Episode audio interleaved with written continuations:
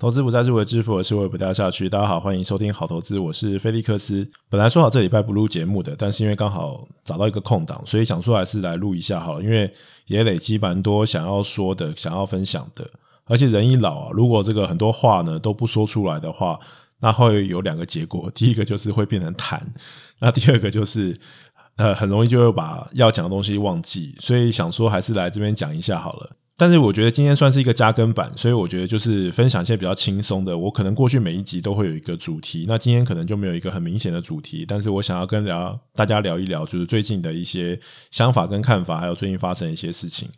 那首先第一件事情就是我自己在星期五的时候在，在呃脸书的粉丝专业上面有公告，就是我自己成立了一个 Telegram 的，就是讨论群。那本来我一直在很犹豫挣扎，因为我觉得同质性的这种理财群组也很多，但是考虑到我的属性跟别人也不见得都是一样的，而且其实有很多听众他是 Android 系统，他又没有 Clubhouse，所以。会造成他们其实要跟我互动，他们可能必须要透过脸书的粉丝专业。那我觉得可能会在呃讯息收集上不是那么及时，或者是比较麻烦。所以我后来想一想之后，我还是成立一个 Telegram 的一个。不是说粉丝专业，因为我也不是什么什么明星呐，就不谈不上什么粉丝。反正就是呃，如果有听我节目的话，这些听众朋友，我们大家就是交个朋友，一个互动的空间。那你们可以比较及时的给我一些反馈，所以这是第一件事情。第二件事情就是我昨天晚上有开一个房间在 Clubhouse，那参与的人啊，因为我。第一次开房间，那我觉得就有一点点耗费心力，因为我一直以为我只要去当一个主持人，然后可能有一些人可以上来一起分享，那我只需要去就是稍微分配一下，就是每一个人讲话这个时间。那那时候我本来也做了一个。码表在旁边，想说要控制一下的状况，但是后来发觉，如果只是我一个人单口相声，再加上还要主持的话，其实我是很难顾到很多东西的。而且，其实有很有一些人会私讯给我，但是我在那个时候，其实我是没有时间去分心去看那些讯息的，因为在做这个 Clubhouse 的时候，那你自己本身是。呃，主持，那我又要听这个大家的问题，然后我自己要回答，要想要怎么回答。那我自己可能因为第一次也很紧张，所以我觉得有些问题也回答没有那么好。好，那我可能未来整理一下，我觉得，但是我得到很多的这种这种回馈，所以我觉得整理一下之后，我可能会在未来的节目里面慢慢的去讲这些东西。但是昨天非常感谢大家的参与，因为昨天。呃，我看一下人数，我自己看到的时候大概是八十人左右啦。那我不知道是有更多还是更少，但我看到了有一个瞬间是有到八十个人左右，所以比我稍微想想象的人稍微多一点，因为毕竟是礼拜六晚上，可能大家都出去玩了。但是总之非常感谢各位的参与。那我觉得呃，很多的问题都是在呃估值或者是出场点。然后我觉得，呃，我自己可能需要稍微整理一下，那我就慢慢跟大家分享。那我这边只回应一个问题，就是我觉得我昨天回答没有很好，因为有一个热心的听众，他问了一个非常好的问题，就是他认为这个殖利率的上升，那会影响这个估值。可是很多的科技股其实并没有很明显的获利，尤其是高成长股。那如果说它都没有获利，它都没有未来的可预见的这个现金流的时候，那怎么样又杀估值？怎么样会影响到它的 DCF 呢？那这个杀估值是不是只是？是一个借口。那我我过去在这个节目里面有提过，我认为其实他讲的没有错，就是这个问题很好，因为其实说真的，呃，杀估值就真的就是一个借口而已。因为如果你去看这个科技股的话，其实科技股就是一个涨多回档，因为股价涨多就是最大的利空。所以说杀估值只是一个理由啦，但是对于那些有获利的科技股，我觉得估值的确是有些影响的，因为不见得每一个科技股都有 DCF 或是现金流可以去做预估。好，但我们先讲大型的全职股哈，大型全职科技股它的确是有一个现金流可以去做预估的。那假设说是一个不是那么呃大的这种现金流，它可能这个获利它的 PE 相对来讲是比较高的话，那其实它也是有一个衡量的标准，就是利率其实都是合理本益比的导数。数嘛，所以说在呃，Catherine Wu，Cathy Wu 干妈的这个最新的这个影片里面，他有提到，就是说，如果市场上合理预期的殖利率到四到五个 percent 水准的话，那利率的导数就是合理本益比的倍数，所以他认为其实很多的这个本益比呢，好会在这个二十到二十五倍，但是因为其实现在的这个利率。殖利率很低，所以说其实呃市场上并没有完全反映这一个殖利率。当然，对于这点我是不是认很认同的？因为现在其实大型全职科技股都是是在四十倍左右，那它其实反映就是二点五 percent 的值利率。那甚至很多高成长股呢，它其实都是在七十倍到八十倍。这个我们在下一集的时候我会详细的来讲这一件事情。所以在这个部分的话，我觉得它的 PE 是会受到值利率的这种水平的去影响，那这个估值会受到一个调整。但的确就是像他讲的，就是如果你从 DCF 来看的话，我认为。人为的可以操纵的空间非常的大，所以说你从 DCF 的角度硬要去说它是杀一个 DCF 的估值，我觉得不一定。但是我只能说，呃，利率的确是大家对于未来的一个整体的预期，所以说呃，的确是呃涨多了会做一些回档，那回档到哪里呢？我觉得就是市场会去决定，因为一定跌到一个程度，大家会觉得便宜的去接，那市场平衡就在那里，那我觉得那就是一个市场共识。好，但是当然。这个利率本身一定会影响到大家的这个心理的这个状态，但是对于基本面影响的确是，我觉得是相当有限的。就在目前的这个状态，尤其是今年并没有很明显的讯号说要升息，虽然未来的通膨。会一个比较明显的上升，但是那个是基期影响的。那联准会其实也有特别讲到说，他们不会为短期的这种因为基期的这种波动啊，殖利率的波动而去做升息的调整。所以我自己看未来的这个升息的时间，可能还是会是在明后年。好，再来讲个比较轻松的啦。我最近其实看盘时间就相对来讲是比较少，因为这个波动其实跟基本面或者什么都没有什么太大关系，所以。我之前累积了蛮多剧都没有看，所以我最近花比较多时间去看剧啊。呃，我觉得最近 Netflix 上有两个比较值得推荐，虽然他们呃上档都有一段时间，但是我觉得算是今年以来我觉得看的，我觉得还蛮不错的。第一个当然是 Bridgerton 啊，Bridgerton 其实它是一个设定在可能差不多两百年前的这个英国的上流社会。那一开始我想看，就是因为当然它的这个。选角非常的好，然后加上他的这个服装背景、摄影，我觉得都很棒。而且一开始的时候，其实他有一种傲慢与偏见的即视感。那因为我是 Jane Austen 的这个书迷，所以我是非常喜欢那个年代的这种人物设定，包括唐顿庄园这样子的设定。当然，就是看了之后才发觉到，它其实就是一个呃巴拉的爱情故事，啊但是还是一个非常具有娱乐效果了。然后最近的那个金球奖的那个开场的时候，我觉得前面两个主持人也非常幽默。他就说，因为去年其实因为 COVID 的关系，大家都在家里面观看电影，所以其实越来越难分辨这个电影跟。电视剧的这个差别，那他就讲了一个，就是如果今天这个英国人呢，他是在演一个英国人的话，那他就是一个电影；那如果今天是一个英国人在演美国人的话，就是就是一个戏剧哦。所以我觉得看到后面，我觉得 Bridgerton 就是一个非常美剧节奏 style 的一个，但它设定是在就是可能超过两百年前的英国，所以大概是这样。那另外一个的话就是亚森罗平，那亚森罗平。我看了之后才知道，其实他那个男主角其实他是亚森罗平的粉丝，那亚森罗平是他的一个精神偶像，他就走上亚森罗平的道路。那稍微让我回忆起我的童年。那如果说你是跟我是同龄人的话，你一定会有一个这样子的回童年回忆嘛？因为小时候大家一定会分成亚森罗平派跟福尔摩斯派。那我不知道你是什么样子的。状况接触到这个亚森罗平，但是我是绝对的亚森罗平派。但是我后来到长大之后才知道，其实，在英文的世界里面，福尔摩斯影响力是非常非常大的。而且，我觉得在英剧的福尔摩斯，我看了之后，我非常喜欢那男主角，所以我才开始对福尔摩斯改观。好，但是亚森罗平，呃，这部剧的确对我来讲有勾起很多我的童年的回忆。那因为我本来有一整套这亚森罗平的，但后来因为搬家的时候，我就。都丢掉，觉得有点可惜。最近想要再找回来看，那我觉得亚森罗平是非常具有一个童年的这个回忆，尤其是我在这个剧中看到那个祁延成的时候，我真的是觉得非常的感动。那我觉得也是非常非常呃具有娱乐的一部呃戏剧，而且蛮容易入剧的、入戏的，所以我是可以推荐给大家来看。好，那除了戏剧之外，我自己也非常爱看选秀节目。那因为选秀节目毕竟是一个呃竞争的游戏游戏，所以说在这个选秀节目里面，我觉得可以看到很多的这种艺人啊，不管是成熟艺人也好，或是训练生也好，就可以看得到他们比较真实的一面。虽然很多真实的那一面呢，也是经纪公司或者是节目组给他们设定的这个脚本，可是人呐、啊，其实在竞争之中。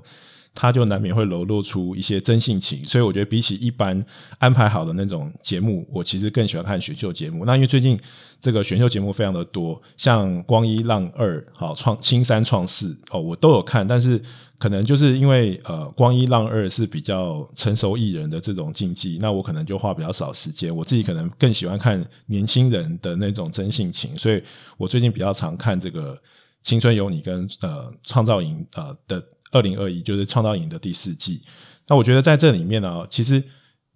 这些训练生也不像以前，可能十年前我们讲选秀都是那些素人啊，这些训练生其实背后都是。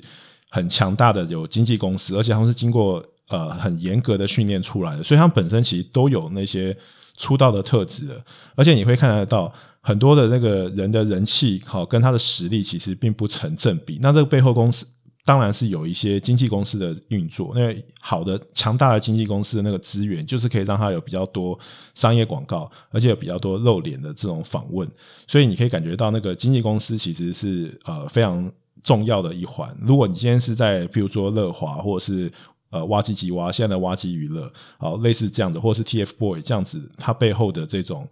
呃经纪公司，那那种经纪公司的力量，你可以感觉到就会蛮强大的啊。但是总之，我自己看这些节目呢，我就发现到一个很重要的一个特质，就是。呃，有的时候在第一次公演到第二次公演，那个中间落差会很大。那那些成熟的这些艺人或是导师，他们就会说：“哦，你现在看起来就是真的像一个就是艺人了。”所以，我有时候一直在想，这些练习生啊，其实他们的实力并不比台下导师差。可是，这些练习生跟那些导师或已经出道艺人，其实还是有一点点差异。这个差异是什么呢？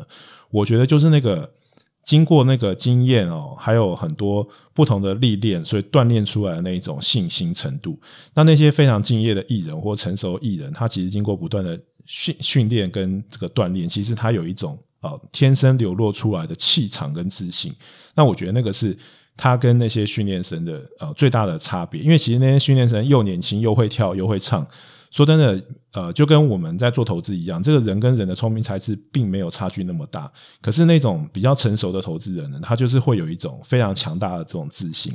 好，那讲那么多要铺成什么？就是我觉得那个信心对于投资是一个非常重要的一环。那我知道在过去的两个礼拜啊，比较大的呃科技股的修正，某种程度上很多人。今年以来的获利就归零了，或者是更惨。如果你都是追逐一些非常小的小型股的话，你可能经过这一次的回调、回撤，或是拉回修正，好，那反正因为这个很多人都不同的讲法，但是你经过这个很大幅度的修正之后，你可能就呈现一个是亏损的状态。如果你是小型股，可能会更惨。譬如说，像很多股票甚至都跌到五十个 percent 这么多，那你可能会。很难受，尤其是如果你是去年才进入这个市场的这个投资人的话，你可能会觉得非常非常难受，而且非常难熬。而且你在过去的这种惯性之中，你可能会觉得说，诶，科技股拉回了，好，那还是很便宜。那我就越买越多，可是其实市场上面的这个版图可能会做了一些转向。长线来看我，我讲过，我自己还是比较看好科技股，因为科技股再怎么均值回归，它的均值还是比那些非科技股的均值来得高，因为它具有呃改变整个我们未来的这种生活跟生态的这种能力。可是如果你说就半年来看的话，其实未来可能。因为这个科技股的涨幅也非常的大，但是相对来讲，那些疫情的受害股啊，或者是通膨的受惠股，或者是景气循环股，受惠于这个疫情的减缓或者是景气的复苏，它可能会出现一个比较相对来讲是比较好的报酬率或者是 performance。所以你在这个时候呢，你可能会会觉得说啊，那科技股。现在变得比较便宜的，我可能会越贪越平，然后到最后面，你可能会这个部位放到很大，但是其实你自己的心理状态是无法承受这样子的。我不是说你现在去买科技股呢，就一定会买贵，或者是你就一定会亏钱，那也不一定啊，对吧？因为毕竟你下跌的时候你没有小卖的人，上涨时候你也不会有小卖嘛。就是如果你长期看好科技股，当然你拉回的时候才是应该是你找机会去买的时候。可是大部分的这个比较年轻的投资人，他是没有。耐心可以等待这么长，他可能在等待他平反的那一天，或等待他反转那一天，他可能信心就完全丧失了，然后信心就受到严重的打击。所以我在过去才录了一集，就是如何克服投资的低潮。但是我最近呢，呃，在 Clubhouse 上面呢，跟一些比较属于当冲的交易人的对谈跟聊天之中，我又有一些新的领悟，就是说，呃，如何去克服你在这种信心的呃完全被受到打击的状态中，你要如何去恢复信心？因为像这种亏损造成的这种信心，那打击可能会非常大。好，如果你在之前哈，就是少年股神时代哈，可能你觉得这个投资很容易，觉得顺风顺水，然后你做什么都会有一种自信，甚至你是一种自大。那这两个差别是什么？就是自大其实比较多是你就是投资人相信你看不惯其他的人，就你跟别人去比，那是比较属于一种自大的心。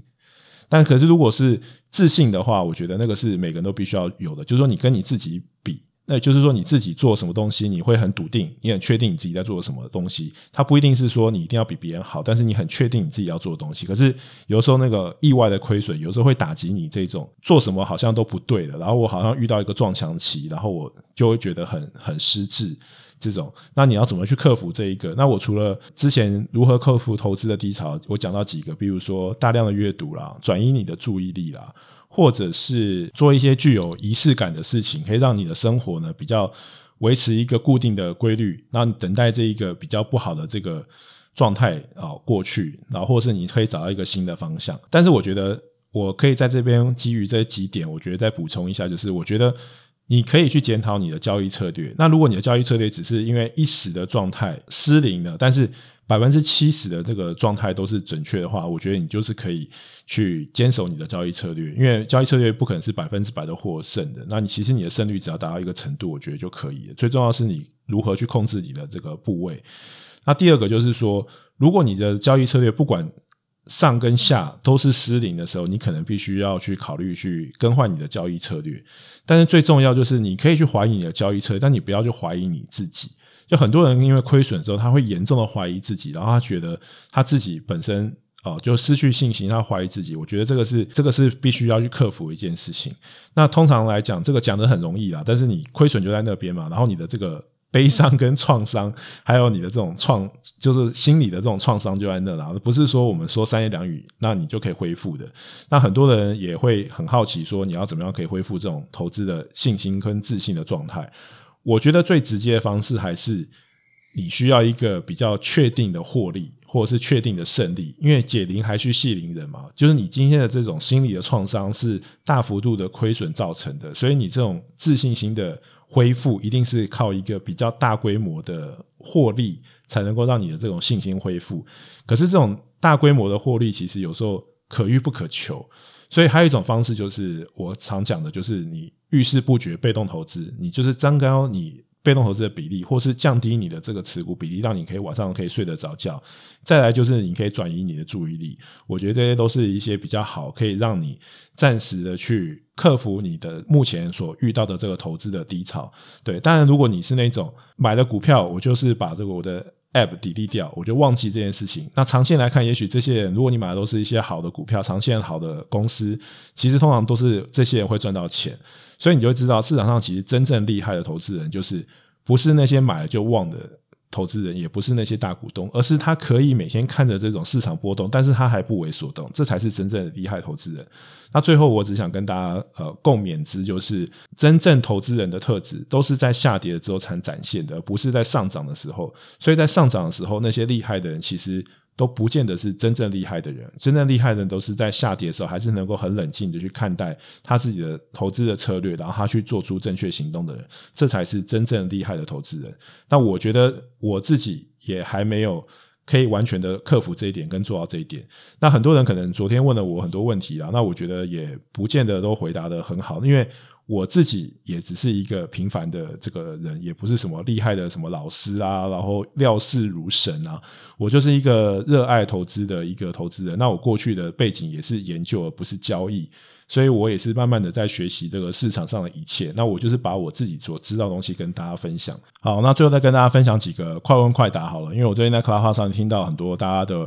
都有的问题啊。首先就是通膨今年的状况，我觉得通膨今年的通膨会上去，但它是。机器造成的，所以它不会 trigger，就是不会引发今年的这个升息。然后再来就是究竟现在我们是不是在泡沫之中？我觉得股市随时都在泡沫之中。重点是这个泡沫有没有大到会爆掉程度？我认为是没有的。那殖利率的方向，我认为殖利率的方向还是会一直上去，因为我觉得有很大一部分原因就是因为啊、其实相对于这个债券来说，我觉得股市才是更好的投资，所以反而殖利率上去，我不觉得是一个非常大的利空。当然。短期内很陡峭的殖利率的拉升会引发大家的恐惧，但是我们把时间稍微拉长一点的话，其实十年债殖利率应该跟股市是同向的。所以大概就以上跟大家这样子的分享，就是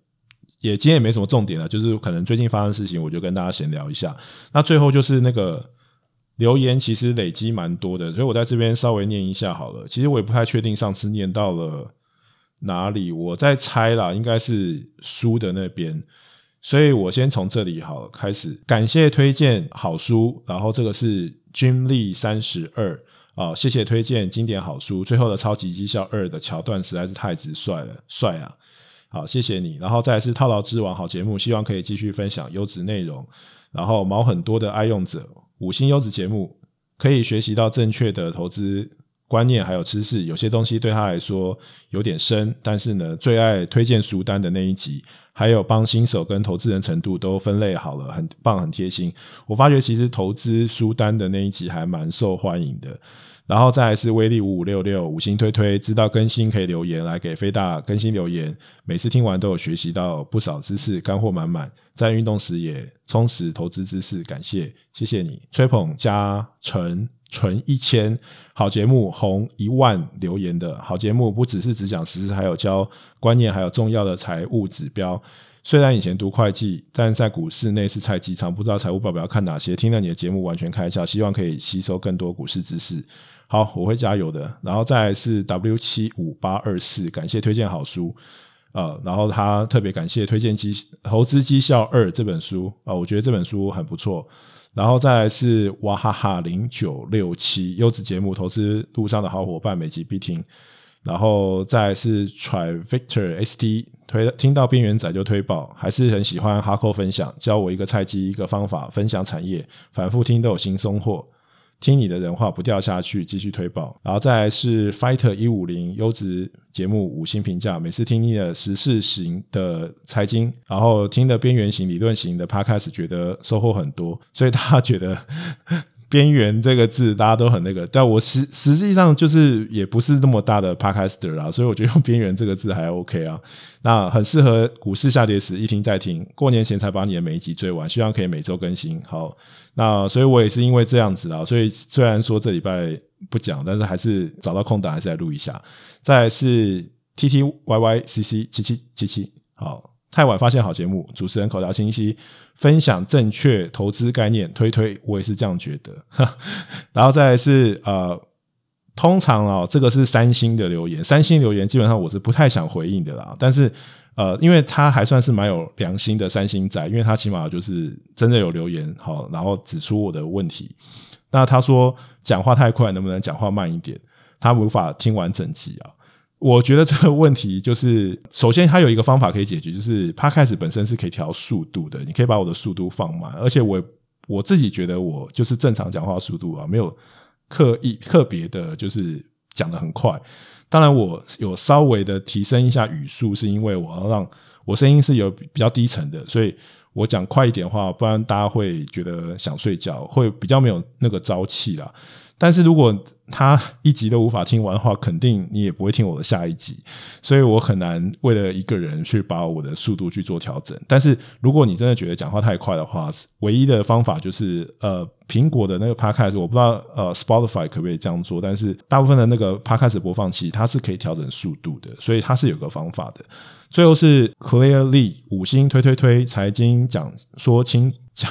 解说清楚明白，让我在股市投资上吸收内化很多强力知识。期待每集内容，未来是不是可以解说衍生性金融商品？我觉得我可以整理一下来讲啦。其实我大学的，呃，我研究所其实主要的是研究这个的。但是其实我自己在做投资的时候，我是完全不碰衍生性金融商品的，因为它不太符合我自己的这个投资习性。那再来就是说，衍生性金融商品啊，其实我觉得讲的很多，但它那真的不是我的强项，就是我的理论知识很多，但是它不是。我有很多实战经验的东西。我一般来基本来基本上来说，我只有做指数的期货去做一些避险而已。就如果对于方向有个强烈的感觉，但通常来讲，我觉得衍生性金融商品它的本质就是零和游戏。好，如果说你真的要去探讨这个，它就是一个赌博嘛。那这赌博就会有两个，就是两方。一个赌多的，一个看空的，然后还有一个庄家，那庄家也扮演了一个很重要的角色。那有的时候你可能是呃，你跟你对赌的人是庄家兼跟你对赌的人，然后类似是这样，但是基本上的本质就是赌博。那它实际上就是一个零和游戏，就是我的得到就是你的损失，所以这个是一个我没有那么喜欢的方向。因为所谓衍生性金融商品，它本身就是一个没有任何价值的东西。好，也就是它的价值是在 underlying asset，就是你你底部的那个东西。那你从那个底部的这一个金融资产的波动去衍生出来一个对赌的游戏，这个就叫衍生性金融商品，因为它是从那边衍生出来的。譬如说股票期货。那它是从股票的波动去衍生出来的一个期货，那反正每个人去看空这个多跟方向，但是因为它比本身杠杆程度比较高，加上它是一个对赌的成分，所以我自己不是那么喜欢这样子的产品。但是呃，我会考虑啦，就是说以后我也许我会想到一个怎么样比较好的方向，我们再做更多的解说。但是大概就是这样。那今天我觉得好像也差不多了啊，我觉得就讲到这里吧。好，算是一个加更版的，那就希望大家就是继续支持我的节目了。然后更重要就是，呃，如果你有兴趣跟我有更多的互动的话，你可以加入我的 Telegram 的群组。然后最后就是不要忘记五星订阅加分享。好了，就这样了，那就 Love and Peace，Bye。